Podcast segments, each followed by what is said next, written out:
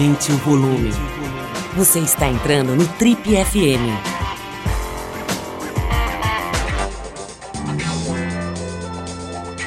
Oi, eu sou o Paulo Lima e você está acompanhando a versão podcast do Trip FM.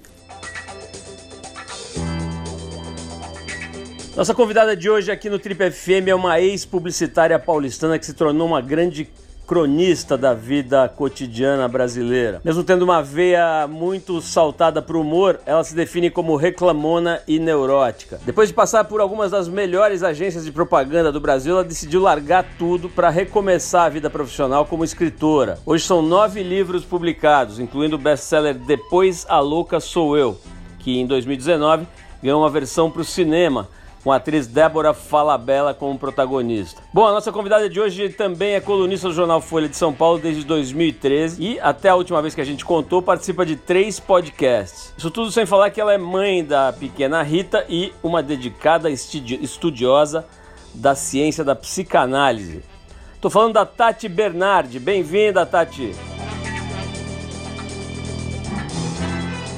Tati, bom, primeiro é um prazer poder conversar com você. A gente conhece bastante seu trabalho, acompanha, admira e você participou da Casa TPM há pouco tempo, inclusive com a, com a Angélica, foi, uma, foi uma, um encontro muito legal, né? então é muito bacana ter a chance de, de conversar aqui agora com você, com algum tempo tal, para te conhecer melhor. Primeira coisa que eu queria falar, Tati, é o seguinte, eu, eu acho que o que encanta muito no seu trabalho é, é o fato de você lidar com a nossa mediocridade, assim, né? Não tanto no sentido pejorativo da palavra, mas no sentido dessa coisa mediana, assim, né? Ou talvez até dessa dessa dessa condição humana que é da imperfeição, né? Essa coisa da, do, da de uma certa angústia permanente, de um de uma, uma, é como se a gente tivesse nascido por um certo desconforto, que acho que é da natureza humana mesmo. De alguma maneira você nos analisa né, na hora que você olha para o seu próprio umbigo, né, para as coisas que estão acontecendo na sua vida e tal. É muito gostoso, porque a gente se vê na sua imperfeição. Né? Queria que você me contasse um pouquinho, quando que você começa a entrar nesse lugar, né, nesse lugar de se olhar por dentro, de se expor bastante.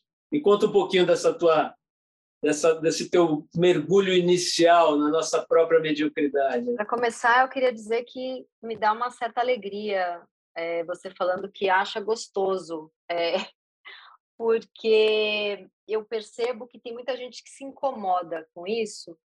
É, eu eu gosto demais de me expor ao ridículo. Eu acho que eu fiz disso uma escolha artística. É, engraçado, né? A minha escolha artística é ficar procurando os meus furos, os meus defeitos. Mas claramente é, eu faço isso com tudo, né? Eu faço 80% do tempo comigo, nas minhas crônicas e livro e podcast. Mas eu tenho essa tendência a fazer com tudo, né? Com qualquer pessoa que eu me relacione, uma pessoa da família, um amigo, um namorado, trabalho, né? Tomo todo o cuidado do mundo para não expor nomes e, né, quando eu vou contar uma história de alguém, é, eu mudo o nome, mudo a idade, mudo a cidade para não expor a pessoa. Mas tem sempre um pouco essa tensão de se eu me relacionar com ela, e isso em geral, assim, minhas amigas às vezes falam, vou te contar uma história, não vai transformar isso em crônica. E, mas não só no meu trabalho, assim, até na, na nas relações totalmente fora de, de, do que isso pode se transformar artisticamente falando. Esse meu olhar de estar tá procurando é, os furos das coisas é, incomoda, né? Então, pessoas que vivem muito de pose, geralmente são pessoas que não conseguem estabelecer um contato comigo. Eu nem digo uma super amizade íntima, mas assim até um contato mais superficial num jantar é, eu percebo que ou a pessoa se desmonta ali para mim, me conta algo ridículo dela, ou a pessoa senta, escolhe sentar longe de mim, né? Se ela quer manter a pose. Tem uma coisa de que a minha presença parece que o tempo inteiro vai desmontar a pose de alguém, né? Teve uma eu tenho um grande amigo que é casado com uma mulher super incrível e que é uma mulher muito desde o jeito dela andar, até o que ela fala, o que ela conta dela, é, a maneira como ela escolheu é, narrar a si própria, é, é, tudo muito no sucesso e na pose, né? E ela não conseguia estabelecer nenhum contato comigo, ela simplesmente não ia com a minha cara. E aí um dia ela calhou da gente sentar junto numa mesa de jantar e ela começou a me contar um monte de coisa da vida dela, de fracassos. Eu não tinha perguntado nada. E ela falou: não sei o que, que você tem, que você vai tirando isso das pessoas. Eu não conto isso nem para meu analista. E, e eu acho que isso, na hora que eu vou fazer um podcast que entrevista pessoas, é um certo dom, porque né, a, a Malu Mader foi no, no Calcinha Larga, meu podcast, e depois mandou um áudio, um áudio para mim falando: eu não contava da minha vida, eu não contava essas coisas que eu contei há muitos anos, se é que eu já contei algum dia. O que é que você tem que você vai tirando isso da gente, né? Eu acho que e, o que, que é isso que eu tenho, que eu vou tirando, é porque justamente é uma é o que eu dou.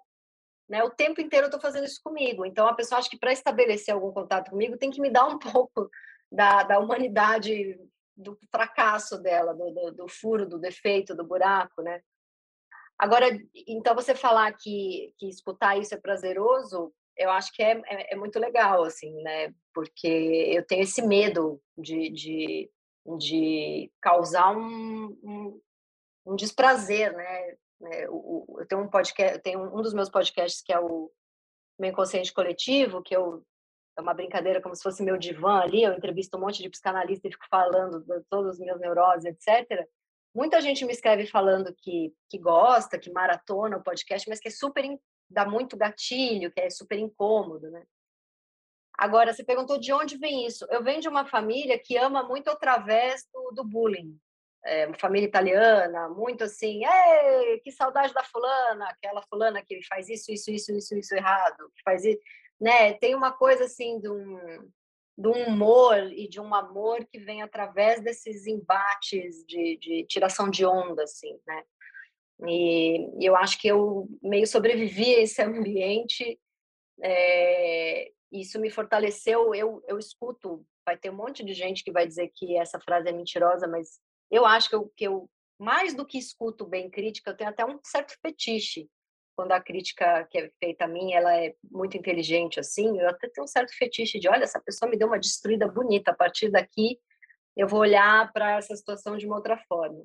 Ô, Tati, mas nessa sua fala você acho que já explicou, né? Assim, tem essa coisa da, da gente querer projetar uma persona assim meio sei lá um, um, um, apresentador de jornal nacional né? Uma coisa assim que esteja toda arrumada toda correta toda é, defendida né? E acho que quem quem tem isso vai sofrer mesmo na hora que se depara com as próprias imperfeições né? Agora se tiver um pouquinho de noção da sua própria é, da sua própria condição, né, falível e eu acho uma eu acho uma delícia você poder, sabe, é, eu recentemente fui na casa de um amigo meu que está recém-separado, e aí eu falei, nossa, você transformou sua casa num, num pega mulher, que, que, é isso, né? Logo na entrada já tem a, um monte de Machado de Assis na biblioteca, é, edição 1, aquele papel ultra amarelado, aí vem uma luminária de chão redonda, né? Tipo, vamos deitar aqui no chão nesse tapete persa caríssimo. Eu fiquei tirando sarro daquela, daquele cenário, né? Que a pessoa montou para ser uma pessoa que, que vai conquistar, que vai ser sexy. Eu achei que a gente ia rir muito disso. Né? E ele ficou muito bravo, ele ficou semanas sem falar comigo, porque eu peguei em algum lugar ali que. E eu fico muito chateada com isso, porque eu não tô. É... Não estou fazendo a pessoa de palhaça, né? E acho palhaço maravilhoso também. Eu adoro poder ser palhaço. Eu estou tentando que a, que a relação seja um pouco mais aprofundada, porque se eu fizer parte do cenário do outro, a gente, eu, eu tô no teatro do outro, eu não tô numa relação, né? E assim, é um amigo meu que eu conheço há 15 anos, né? E ficou muito bravo comigo. Então, mesmo pessoa que me conhece, que a gente tem essa troca, em alguns momentos se incomoda com isso. É meio clichê, mas assim, evidentemente o humor é uma, uma demonstração de inteligência, né? De uma inteligência refinada, se o humor for bom, né?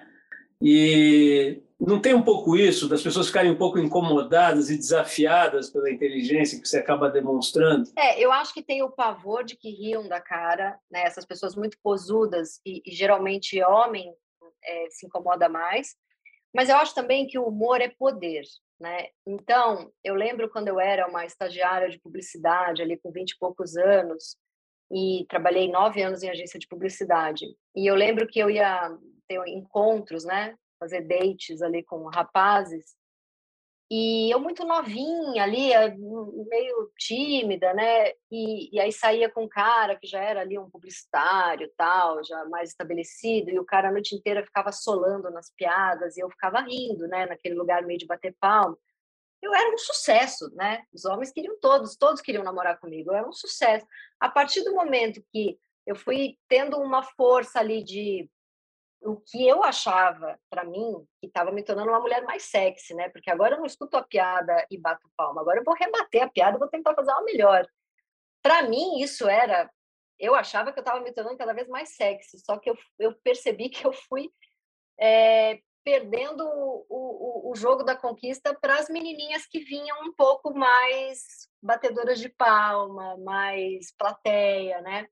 Então, muito nova, eu percebi que que eu não ia ser fácil, assim, que é um tipo raro de homem o que aceita que uma mulher vai ficar a noite inteira fazendo piada, porque o humor é uma forma de poder e tem muito homem que não aceita esse jogo de perder nesse jogo de poder, né?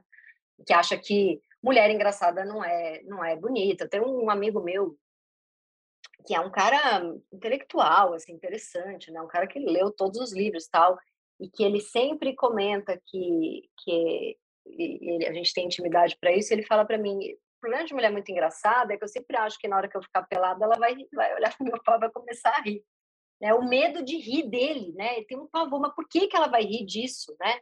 Por que, que... Então, é... eu acho que o humor é um tipo de poder que é... atrai muito, muito amigo e seguidor, mas já atrapalhou um pouco a minha vida amorosa, assim. O que não é um problema, porque também seleciona.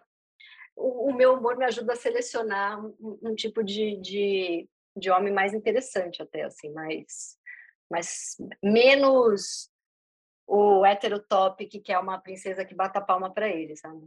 Ô, Tati, nessa linha, é, tem uma, uma mureta baixinha, assim, que separa a ironia do sarcasmo, né? Não dá um pouco de medo quando você começa a ser visto como uma pessoa que é uma alguém que tem uma ironia fina e tal, mas que pode, né? Como todo mundo pode resvalar numa coisa um pouco mais doída, um pouco mais é, pontiaguda. O sarcasmo eu fui aprendendo é, com quem eu posso usar, os momentos em que eu posso usar. Então, é, eu, eu, tenho um, um, um irmão de uma amiga. A gente sempre saía uma turma junto.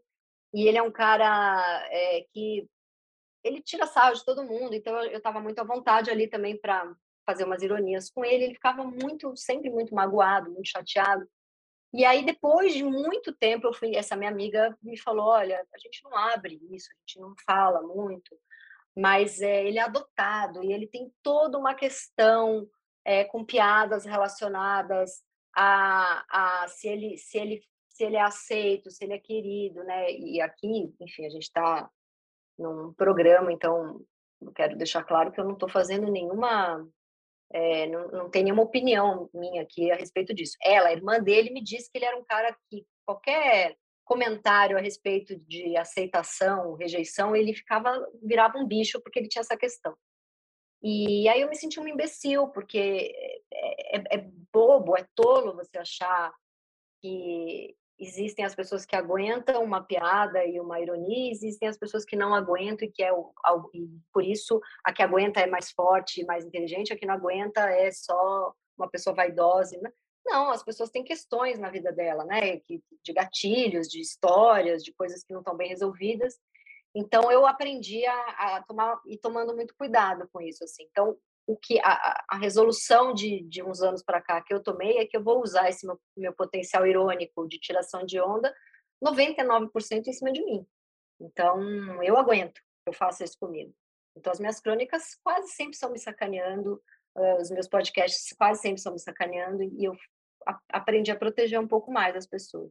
Você se, vê, você se vê no futuro possivelmente trabalhando com psicanálise, sendo uma analista? Então, eu comecei a estudar psicanálise porque eu estava escrevendo muito roteiro de cinema e eu percebia que todo personagem tinha que parecer comigo e ou parecer com alguém muito próximo, assim. Os personagens eram a minha mãe, era um ex-namorado, era o meu ex-marido, e que eu tinha uma dificuldade em criar personagem, porque eu, eu me considero uma criativa, trabalho com isso, então me considero uma pessoa que tem boas ideias, mas um ensimesmamento em personagem, assim, né? E eu falei, eu vou estudar psicanálise para abrir minha cabeça para construir personagens mais ricos, tridimensionais, não maniqueístas e e entender mais da psique humana, né? Só que eu comecei a estudar, fiquei absolutamente apaixonada. E aí criei dois podcasts que tem psicanalista, e aí comecei a minha, o meu jeito de escrever. Meu último livro já é totalmente atravessado pela psicanálise, minhas crônicas, e fui me apaixonando cada vez mais. Agora, eu acho complicado ter um, um consultório, porque o que eu sou mesmo, e isso eu sei desde que eu sou criança, é escritora. Isso é a coisa mais importante depois da minha filha, a coisa mais importante do mundo para mim é isso. É isso. É, então, assim, por mais que eu seja apaixonada pela psicanálise, ela me serve a escrita.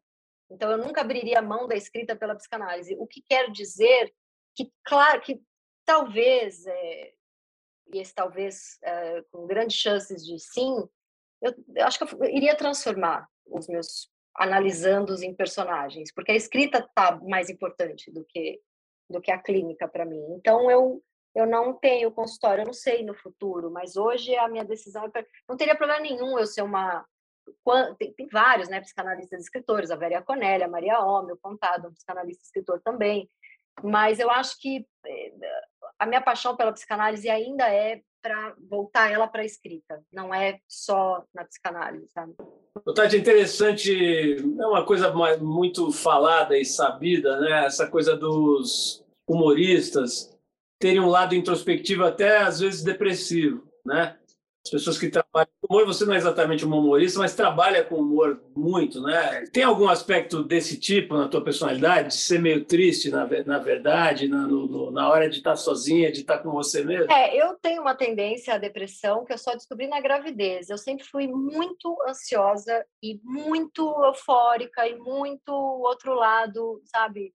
É, existem dois tipos de bipolaridade, um psiquiatra me explicou. Tem a bipolaridade grave, que precisa de medicação, e tem aquela bipolaridade bem, né, que não faz fronteira com uma psicose, que é bem da neurose, assim, que é aquela bipolaridade que, assim, eu não vou querer comprar um, um, um o shopping inteiro, um avião, eu não vou inventar histórias, não vou ter uma coisa megalomaníaca, mas eu tenho um pezinho ali numa coisa de uma empolgação meio exagerada. Eu sou eu vou contar uma história, eu sempre crio milhares de coisas, né? Tem uma coisa meio de um deslumbramento pela vida, uma, né? Que até sempre achei que eu era o oposto da, da depressão, porque estou sempre muito eufórica com tudo, 20 projetos ao mesmo tempo, né? E eu sempre fiz, sempre fiz, não, há 10 anos eu faço tratamento para ansiedade, porque esse meu jeito de 20 projetos e, de, e desse, desse prazer que eu tenho né, de, de, de narrar, de me narrar, né, eu tenho um prazer enorme de me narrar, mas no final do dia, claro que tem um cansaço, claro que tem um vazio, né, porque eu sou a personagem sobre a qual eu escrevo e rola depois um vazio, né, uma coisa meio oca, tipo, eu me protegi tal, algumas histórias que não era para ter virado texto, era para ser íntimas, mas sei lá, tem toda uma pira ali também dessa dessa minha resolução aí do, do meu lugar de escritora. Mas eu achava que o que eu tinha que tratar era ansiedade. Eu tomava, tomei durante 10 anos é, antidepressivo para ansiedade e de vez em quando, para pegar um avião, tomava um ansiolítico. Assim. Nunca fui a louca do remédio. Eu escrevi o livro Depois a Louca Sou Eu, que é a saga de uma mulher viciada em ansiolíticos, porque ali é um livro de autoficção. Eu parto de uma base, mas dou uma pirada. Tem muita ficção ali. Tem o filme também, então as pessoas acham que eu sou a louca dos remédios. Não, eu tomava, sempre tomei sempre não, de novo, há 10 anos. Um antidepressivo tranquilo, uma dose baixa e um Rivotril outro para pegar um avião, né? não no meu dia a dia. Mas quando eu fiquei grávida, eu parei com todos esses remédios e a gravidez me deu um, me tirou desse lugar de 20 projetos, de uma super empolgação, porque é, naturalmente assim, ela te deixa com mais sono, né? Você está gerando uma vida ali dentro de você, então e, e, a gravidez me tirou muito do, do, da minha coisa cerebral e me trouxe muito para o corpo, o que foi esquisitíssimo para mim, porque eu sempre me imaginei como uma pessoinha que mora dentro do cérebro. Eu funciono, eu tenho que lembrar que eu tenho que comer, que eu tenho que caminhar para para minha saúde, para não pifar, para não ter dor nas costas. E por mim eu ficava lendo, escrevendo, estudando, hum, fazendo, conversando no WhatsApp, encontrando pessoas para conversar, mas sempre uma coisa mental, né? Eu preciso me tirar disso e me levar um pouco para o corpo. E a gravidez me, me levou total para o corpo. Então, isso foi. Eu fiquei muito deprimida na gravidez. Eu estava sem o remédio, eu estava muito cansada, com muito sono, anêmica. E aí eu fui no meu psiquiatra e falei: eu não sei o que é isso que eu estou sentindo. Eu não quero tomar banho, eu não quero comer, e, e eu estou grávida, eu não posso passar essa cortisona do mal para o meu nenê. E eu estou muito mal. Ele falou: na verdade, se trata há 10 anos a sua ansiedade, mas ela, a ansiedade, ela tem. A ansiedade é uma depressão, ela só é o outro lado da moeda, né? Então, você está só sentindo a mesma coisa que você já tem, só que para o outro lado. Aí eu entendi que, na verdade, eu sou uma pessoa deprimida e que eu não posso ficar sem remédio. Então, durante a gravidez, eu tomei o, anti, o único antidepressivo que pode tomar grávida, uma dosagem bem leve, permitida por todos os pediatras e obstetras, etc. E eu entendi que eu realmente tenho ali uma questão com a depressão e que eu acho que o humor, com certeza, é uma proteção para o tamanho do medo que eu tenho da minha tristeza. Eu não tenho nenhuma dúvida disso. Ficou claro para mim. Agora, recentemente eu me separei, é muito difícil separar com um filho pequeno, estou vendo os meus pais envelhecerem, ficarem debilitados. Então, eu tenho lidado de uns anos para cá, vou fazer 43 anos, com coisas bem pesadas da vida adulta, assim, e, e o tamanho da dor que eu posso sentir é gigantesco. Então, eu acho que é por isso que eu trabalho tanto com coisas ligadas ao humor, porque eu tenho medo do tamanho dessa profundidade de dor que eu posso chegar. Você citou agora há pouco a, a, separação, né? E é um dos textos mais lindos, eu acho que você produziu, pelo menos os que eu vi nos últimos tempos. E é uma disputa difícil porque tem muita coisa boa, mas é aquela crônica que você escreveu sobre a sua separação, né? Inclusive um grau de, vamos dizer assim, de generosidade, né? Na medida que você estava se expondo bem, né? E ao seu, ao seu ex-marido também, de, uma, de alguma maneira. Me fala um pouquinho sobre esse artigo, né? Como é que foi ter tomado a decisão de fazer, depois de publicar, e depois as consequências, né? Imagino que tenha havido algumas, né? É, tem um, um, um curso que uma vez por mês eu, eu dou, é um, eu chamo de curso, mas é meio até uma piração, é uma arrogância, né? Porque é um bate-papo de três horas sobre autoficção, e aí eu fico três horas falando sobre os meus escritores preferidos de autoficção, como que ela, como que a autoficção, essa nomenclatura surge na França, mas como que ela existe desde que mundo é mundo, o que é para a psicanálise a ficção e o que é a verdade, e trago milhar, né? E, depois de três horas eu falando, falo de crônica, como a crônica é, é, tem que ter a gente, né? Não dá para ser um cronista contista, né? É o oposto. O cronista tem que se colocar ali, de alguma forma, é, o marido, a mulher, o filho, a mãe, vai ser exposto, né, né? Se, se, a pessoa escolhe ser cronista. E eu falo disso tudo, e trago milhares de referências. No final, eu abro para meia hora de conversa, e na meia hora de conversa, todas as pessoas querem saber, porque todas que estão fazendo um curso de autoficção, na verdade, têm vontade de ser um escritor de, auto, de autoficção, de se expor, e todas me perguntam como é que eu faço? Quais são as consequências disso? Como é que eu faço para me expor?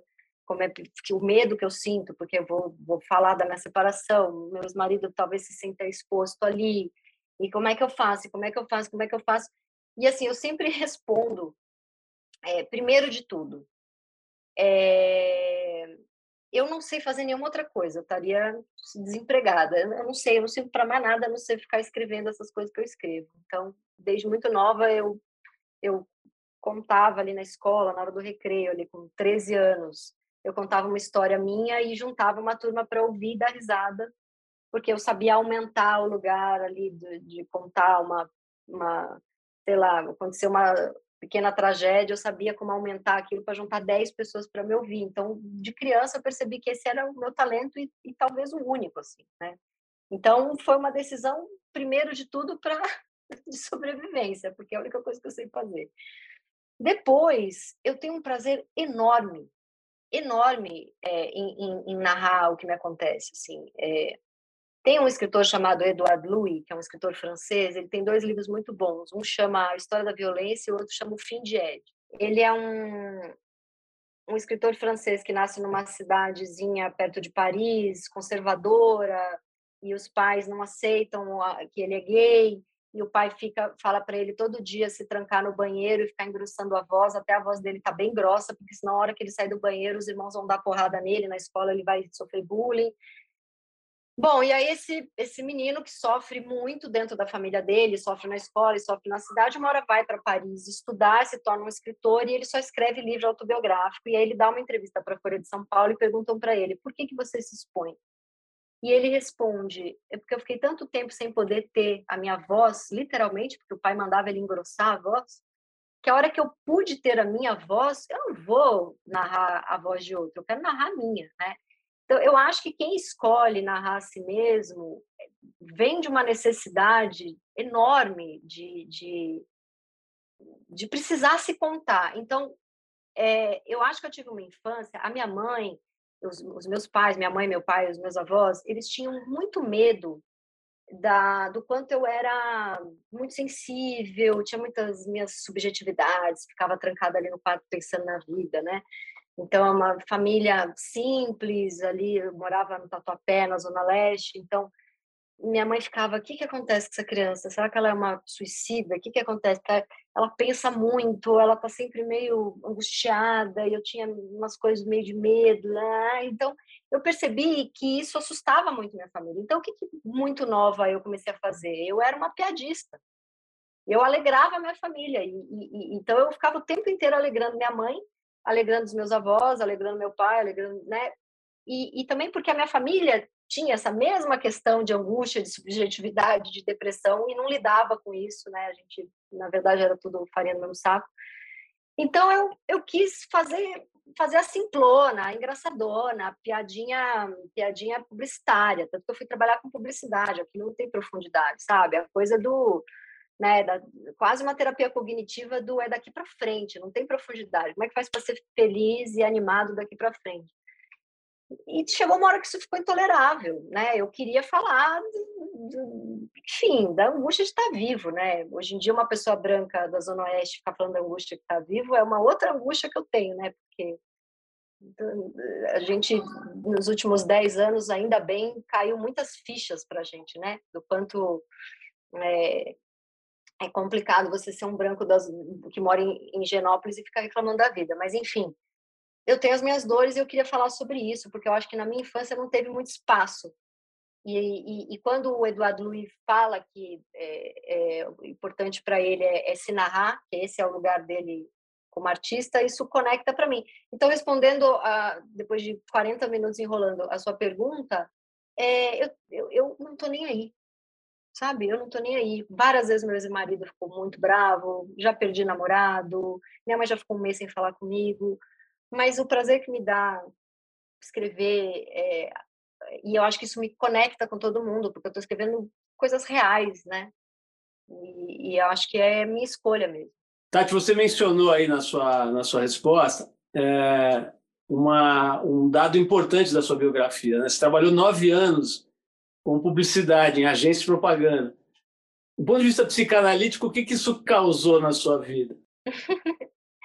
eu amava a publicidade ela foi como se eu tivesse ido morar em Nova York assim sabe porque imagina eu era morava ali no Tatuapé na zona leste de repente meu primeiro estágio aos 19 18 anos foi na W Brasil então eu cheguei naquele lugar era uma casinha ali em Genópolis é, eu peguei antes de, eu, eu cheguei na da Brasil em 1999, uma coisa assim.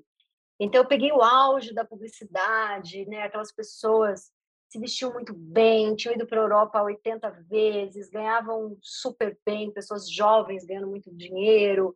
E, e aquilo foi um choque assim para mim. Eu falei, meu Deus, que mundo é esse? Parecia que tinha me sei lá, que eu morava em outro país. Eu atravessava a Radial Leste ali da, do Tatuapé para Higienópolis, eu estava todo dia indo para Nova York. Era, foi, foi fantástico assim para mim. E, e, rende personagem até hoje. Eu adoro o Astor Oliveira. Eu conheci minha melhor amiga, uma das minhas melhores amigas, que é a Ana Paula, é dessa época. Eu tenho grandes amigos dessa época. Eu amei trabalhar no W Brasil. Fiquei três anos lá.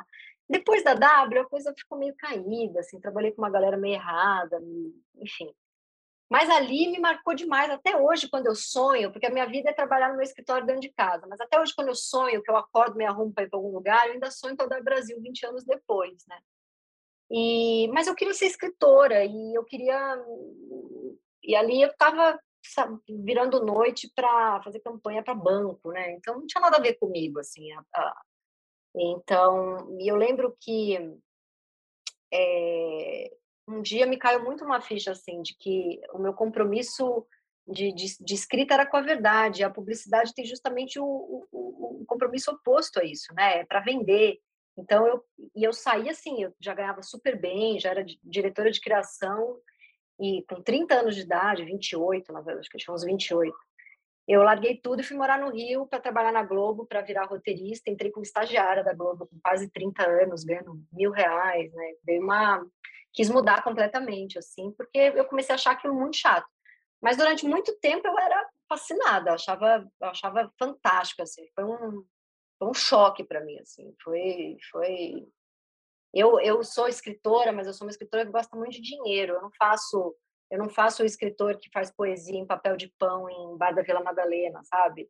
Eu sou uma escritora que, que quer vender, que quer que a coisa seja adaptada para teatro, que o teatro lote. Eu quero, sabe, fazer podcast, vender o podcast, ganhar dólar. Eu não tenho esse compromisso com o intelectual é, pobre, não. Assim, eu quero ganhar muito dinheiro. Então, a publicidade me ensinou e eu fiz faculdade de marketing, né? E eu não cuspo nesse prato, não. Isso me ensinou. Eu, eu quero ser.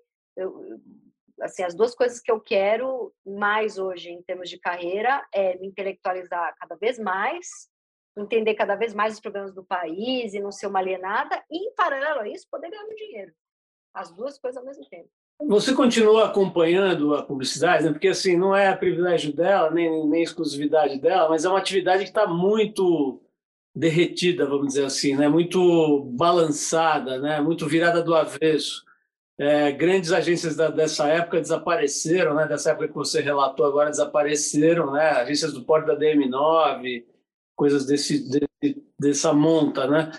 É, como é que você vê? Você vê inteligência na propaganda, você vê coisas boas, você vê você falou agora há pouco uma coisa bastante séria, né? Quer dizer, um compromisso com a mentira, né? Assim, dizer, é, tem futuro para a publicidade na tua visão? Eu acho que o futuro possível é um que já tem rolado há muito tempo, que é essa coisa do storytelling, que é essa coisa de é, a publicidade está cada vez mais, então vai fazer um comercial, com certeza tem que ter a pessoa preta, a pessoa gorda, a pessoa, né? Tá muito mais realista. E nunca é só uma publicidade para vender algo, é uma publicidade com um conceito feminista, é uma publicidade batendo no, no sexismo, é uma publicidade falando da inclusão, né? Então ela virou uma coisa que antes a gente fazia terceiro setor só para ganhar leão e cane. Hoje em dia o comercial que não tem o terceiro setor ele nem é aprovado pelo cliente, né? Os clientes, os, os, os chefões de marketing já vêm com essa cabeça do a bondade acima de tudo, né? E, e eu tenho um pouco de preguiça, assim, às vezes eu me pego numa mesa com 15 pessoas brancas, não tem uma pessoa preta na mesa, e aí sempre vem o produtor que fala: você tem um preto para indicar? Eu preciso pôr um preto no comercial, eu preciso pôr um preto no seriado. Você tem um para indicar? Como se fosse assim, um, sei lá, uma loja, sabe? Eu até escrevi uma crônica sobre isso.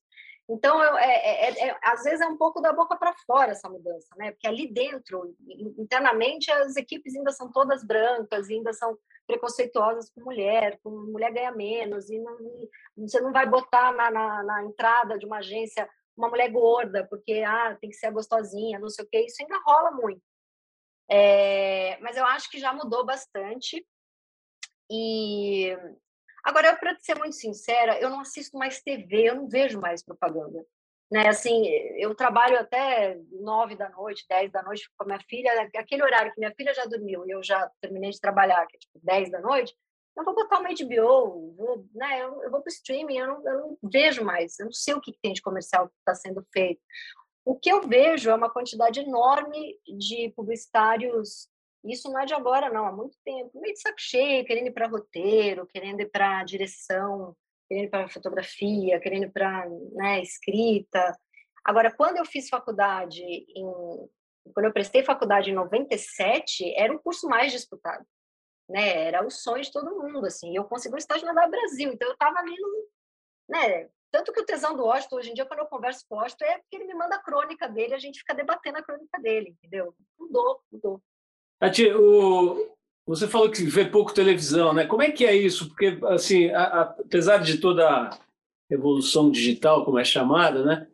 A televisão aberta no Brasil continua muito forte. Nós estamos conversando no dia seguinte a eliminação de Jade Picon do Big Brother Brasil e isso parece ser mais importante do que a crise é, na Rússia.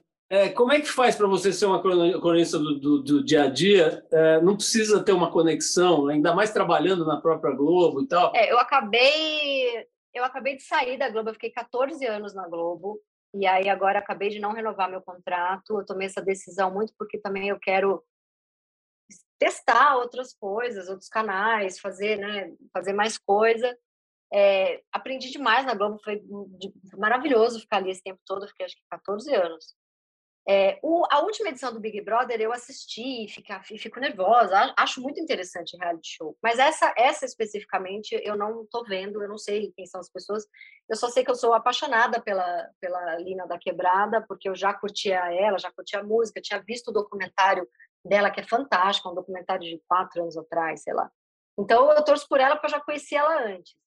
Agora, essa pergunta da crônica é interessante, porque às vezes eu estou louca para falar de mim, mas tem uma guerra na Ucrânia. E aí é muito alienado, né? Você... Isso eu aprendi tendo uma crônica em jornal, porque eu era uma cronista antes da VIP, da Alfa, de, de revistas, né? Da TPM, fui, tinha coluna online na TPM.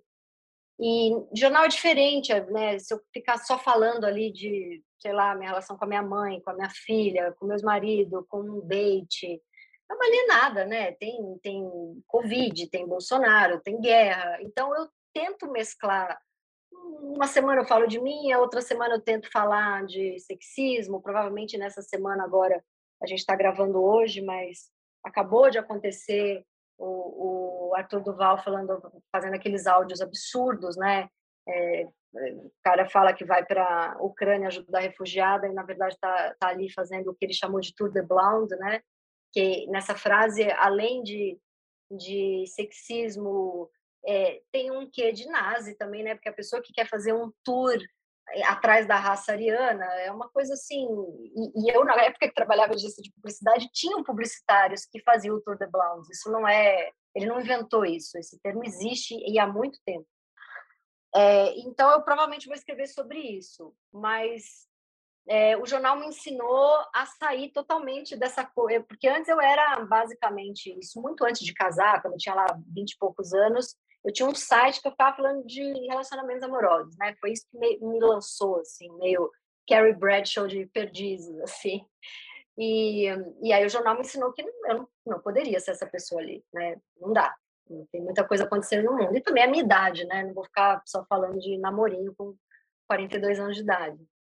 Ati, é, é, essa coisa de, de escrever para jornal, você já pensou em fazer uma crônica sobre o ESG? Desde que o Bolsonaro foi eleito, é, tudo que é tem uma cara, ainda que nesse caso disfarçada, porque são grandes marcas que vêm com esse papo, né? Mas tudo que tem um mínimo de pauta de esquerda, eu parei de bater.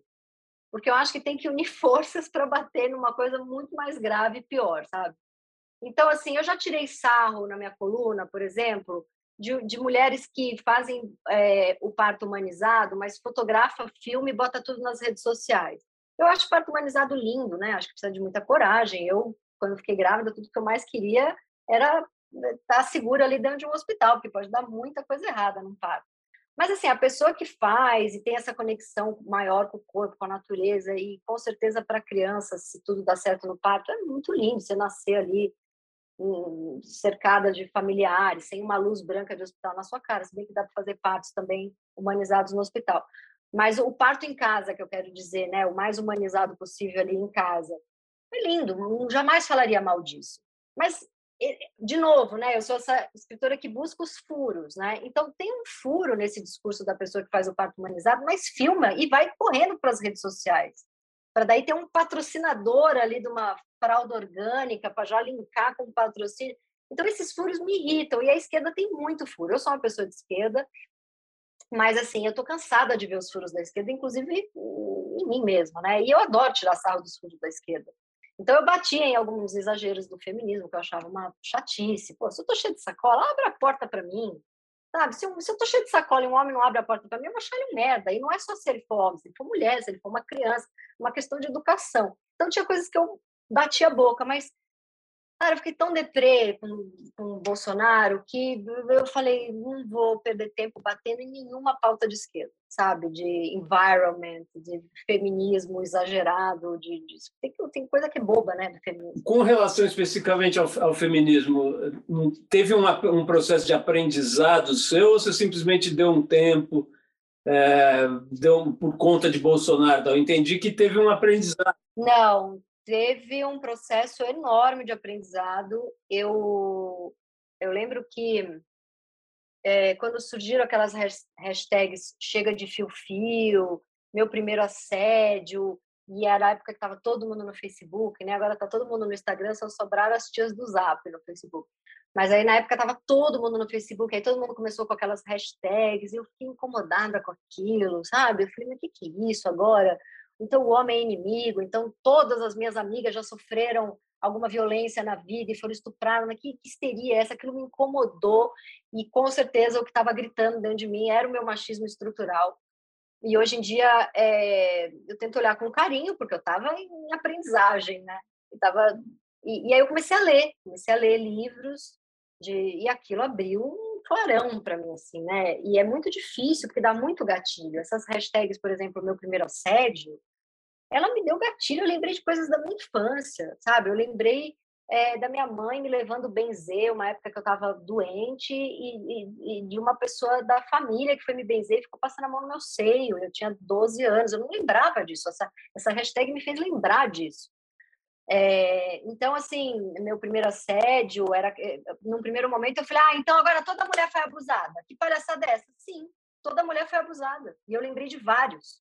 Inclusive, eu lembrei de um cara da época que eu trabalhava na W Brasil, que eu tinha lá meus 20 anos, que era um cara que trabalhava comigo, sentava perto de mim, era um estagiário, um redator, que forçou o sexo comigo e eu não, não, não, não, não, e ele trancou a porta e ele me jogava, me empurrava, e eu não lembrava dessa história. E eu lembrei por causa dessa, então essa hashtag, ela foi muito necessária, ela me irritou, porque o intuito dela era irritar, era, era incomodar, era, né? Então, o feminismo, eu passei a ler muita coisa, é, e, e, eu acho que ele é toda pessoa tem que ler assim mulher sem dúvida nenhuma e homem também tem que ler só não dá para o homem falar que é feminista mas eu acho que, que que tem que ler e incomoda muito mas depois é um caminho sem volta Nath, a gente tem que encerrar, mas eu queria te perguntar uma coisa que, que eu acho bem importante. O que, você aprendeu estudando psicanálise, né? estudando psicanálise, conversando, entrevistando, trabalhando com os psicanalistas? Você citou três nomes aqui que, por acaso ou não, são figuras que estiveram aqui com a gente. O Contardo, a Maria Homem, a Vera Iaconelli, você citou agora há pouco. O Contardo, quando eu perguntei para ele o que era psicanálise, ele me respondeu muito direto e rápido, como ele costumava fazer, a cura pela palavra.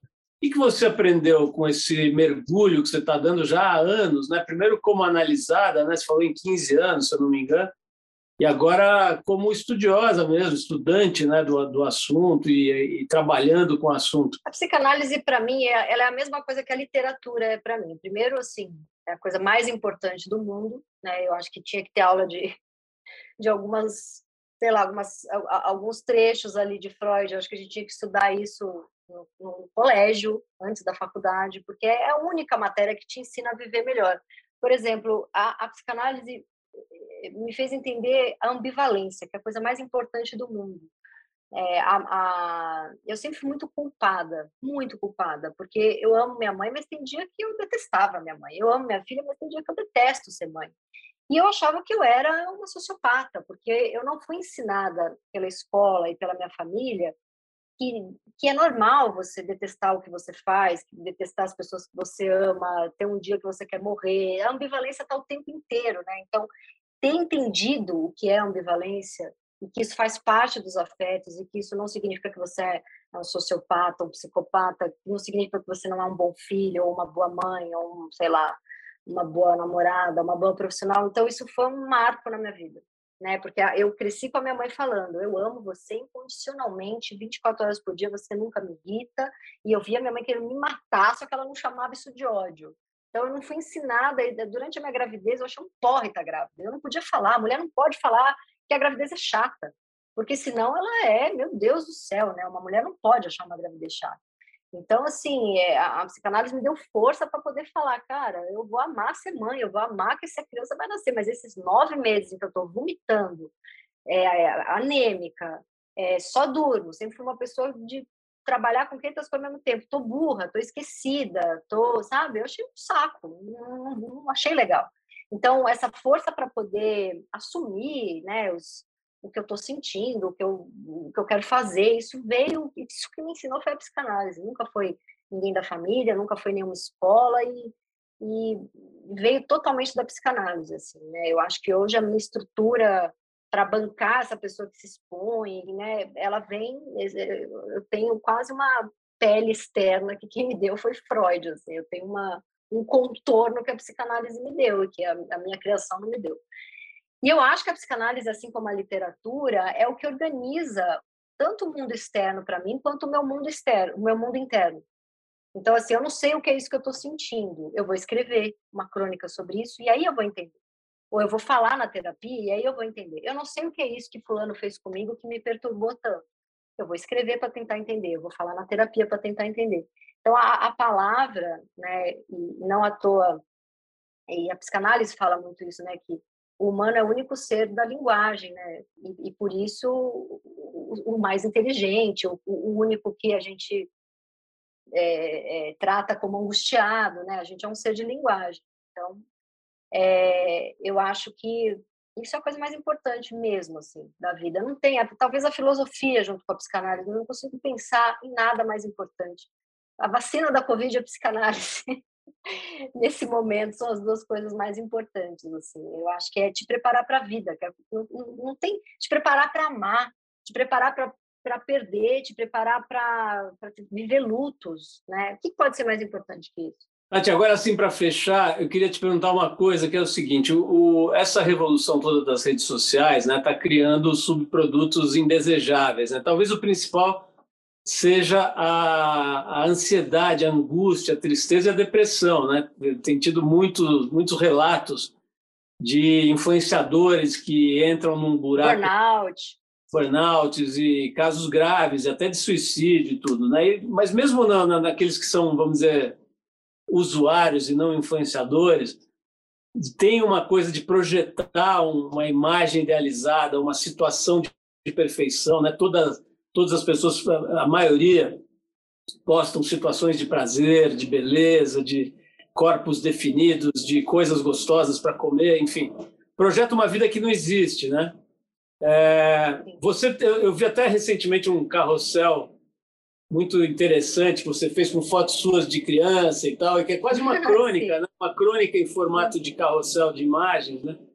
Que é justamente o oposto disso, né? Quer dizer, projetando as, as coisas da realidade, da, da, da, das dúvidas, das inseguranças, das, dos medos, né? Que uma pessoa normal, aliás, que todas as pessoas têm. Então, eu queria saber o seguinte: qual que é a tua relação com as redes sociais? Você enxerga esse perigo? Você perguntou, é, você perguntou lá atrás, né, o futuro da publicidade, o que, que aconteceu com a publicidade, para onde ela foi? Ela foi justamente para isso. Hoje as influências são é, elas ganham fortunas, né? Elas têm mais poder do que um comercial. Eu sou da época que ah, o comercial no intervalo da novela das nove, né? Da, que antigamente era a novela das oito. Ah, o comercial no intervalo do jogo de futebol. Não, hoje em dia é a quem que é a influencer que a gente vai pagar uma fortuna para ela fazer da forma mais caseira possível ali que ela experimentou nosso produto e ela fala com 3 milhões de pessoas ali no, no stories. Então, a publicidade foi para esse lugar total, assim. É, eu, eu não sei se eu já peguei isso meio velha, mas eu tenho uma certa preguiça, assim. Eu ganho um monte de coisa, porque como eu tenho, sei lá, 300 mil pessoas no Instagram, mais 300 mil no Twitter, tem um milhão no Facebook, apesar de que eu não entro mais no Facebook, todo dia chega um presente para mim. Todo santo dia eu recebo vinho, recebo cerveja, recebo carne, recebo roupa, eu agradeço, eu faço uma foto, põe no meu stories, eu adoro receber, né? Os recebidinhos, vou falar que não. E, e, e fecho parcerias muito legais. Então, por exemplo, o TikTok agora me procurou, a gente, o TikTok queria falar que não é só uma rede de dancinha, de adolescente fazendo dancinha, que tem professor de história ali, que tem cientista. E aí eu topei super, eu vou falar de literatura no TikTok. Então, tem várias parcerias que eu topo, assim. É, e eu acho super legal. Agora, tem aquelas pessoas também que são de serviço, né? O like é o que causa o suicídio e não sei o quê. Nananana. Quando não tinha o like, era a novela, era o, os blogs, era a publicidade, era as revistas, né? Então, na verdade, vai ter sempre a mídia da vez que vai piorar e aumentar a depressão, a ansiedade, lá, lá, isso sempre vai ter. O que eu acho que a gente vive é uma coisa de tanta possibilidade de se expor. E aí que eu acho que é mais perigoso. Não é porque tem o Instagram e tem o Twitter e tem o, né? Eu acho que o mais perigoso é que hoje todo mundo pode ser um narrador de si mesmo. E a escolha de ser um narrador que conta só sobre perfeição, eu acho que é mais perigoso para o narrador do que para quem está assistindo, porque para a pessoa que está assistindo e acredita piamente naquilo, é, putz, é perigoso também, vai. Só para também não ficar uma coisa muito. Ah, vou dar uma resposta oposta do que você perguntou para parecer inteligente. Isso é preguiça também. Acho que é perigoso para os dois lados, sabe? É perigoso para quem acompanha, mas é muito perigoso para quem está nesse jogo, para quem acredita que é aquele personagem, né? Para a pessoa que passa o dia inteiro se filmando como perfeita, porque essa pessoa vai, sei lá, na hora que ela tirar a roupa para tomar um banho, e olhar no espelho, ela tenta se matar, né? E tem muita gente divertida no Instagram que que faz umas, umas eu amo alexandrismos, por exemplo, a Alexandra Burgel, que faz toda aquela coisa body positive, e, se, e, e, é gorda e rebola ali com a música da Anitta, e tô gostosa mesmo, e, e, que, e que fala, tem dia que eu tô me achando uma merda, porque também se ela falar que não tem dia ruim, também ela tá vendendo uma perfeição, né? É, tem esse perigo também, né? E, mas eu, eu, sigo pessoas muito divertidas, assim, que eu acho que a gente poder rir dos nossos furos e do, dos furos dos outros, é, eu acho que é a, a coisa mais saudável que a gente pode fazer né, nas redes sociais. Nath, quero te agradecer demais, foi muito gostoso te conhecer e bater esse papo e obrigado por estar ajudando a gente a entender a nossa condição, né? A condição da imperfeição, do erro e também a graça de tudo isso, né? A graça no sentido amplo, né? A, beleza de estar vivo, de ser imperfeito, de poder é, sorver, né? Toda essa essa mistura que acho que é a graça do humano, né? A mistura da imperfeição com a mágica, né? Com a, com a possibilidade de, de, tudo que você quiser acontecer, né? Com, enfim, as coisas todas que você mesma mostra no seu trabalho, né? Às vezes a partir de um sofrimento, de uma de um tropeço, né? Faz produzir emoção da melhor qualidade nos outros, né? Fazer a gente se voltar para dentro ou dar uma risada mesmo verdadeira, genuína. Acho que você tem esse dom aí. Parabéns por isso. Obrigado pela coragem, às vezes de se expor bastante também, né? Pela pela cara de pau também, às vezes, né? De, de se colocar em situações difíceis. Enfim, muito legal o teu trabalho. Parabéns. Obrigada, adorei o convite, adorei as perguntas, fico muito feliz quando é um bate-papo assim tão inteligente, tão gostoso. Muito obrigada. Você ouviu mais uma edição do Trip FM, uma produção da Trip no ar há mais de 37 anos. Direção e apresentação, Paulo Lima. Produção, roteiro e edição, Adriano Conter. Se você quiser ouvir outras entrevistas das edições anteriores do programa, é só acessar o tripfm.com.br. Ou também pode procurar a gente na plataforma digital onde você costuma ouvir seus podcasts preferidos. A gente está em todas, Deezer, Spotify e outras. Semana que vem a gente volta com mais uma conversa boa aqui no Trip FM. Abração e até lá!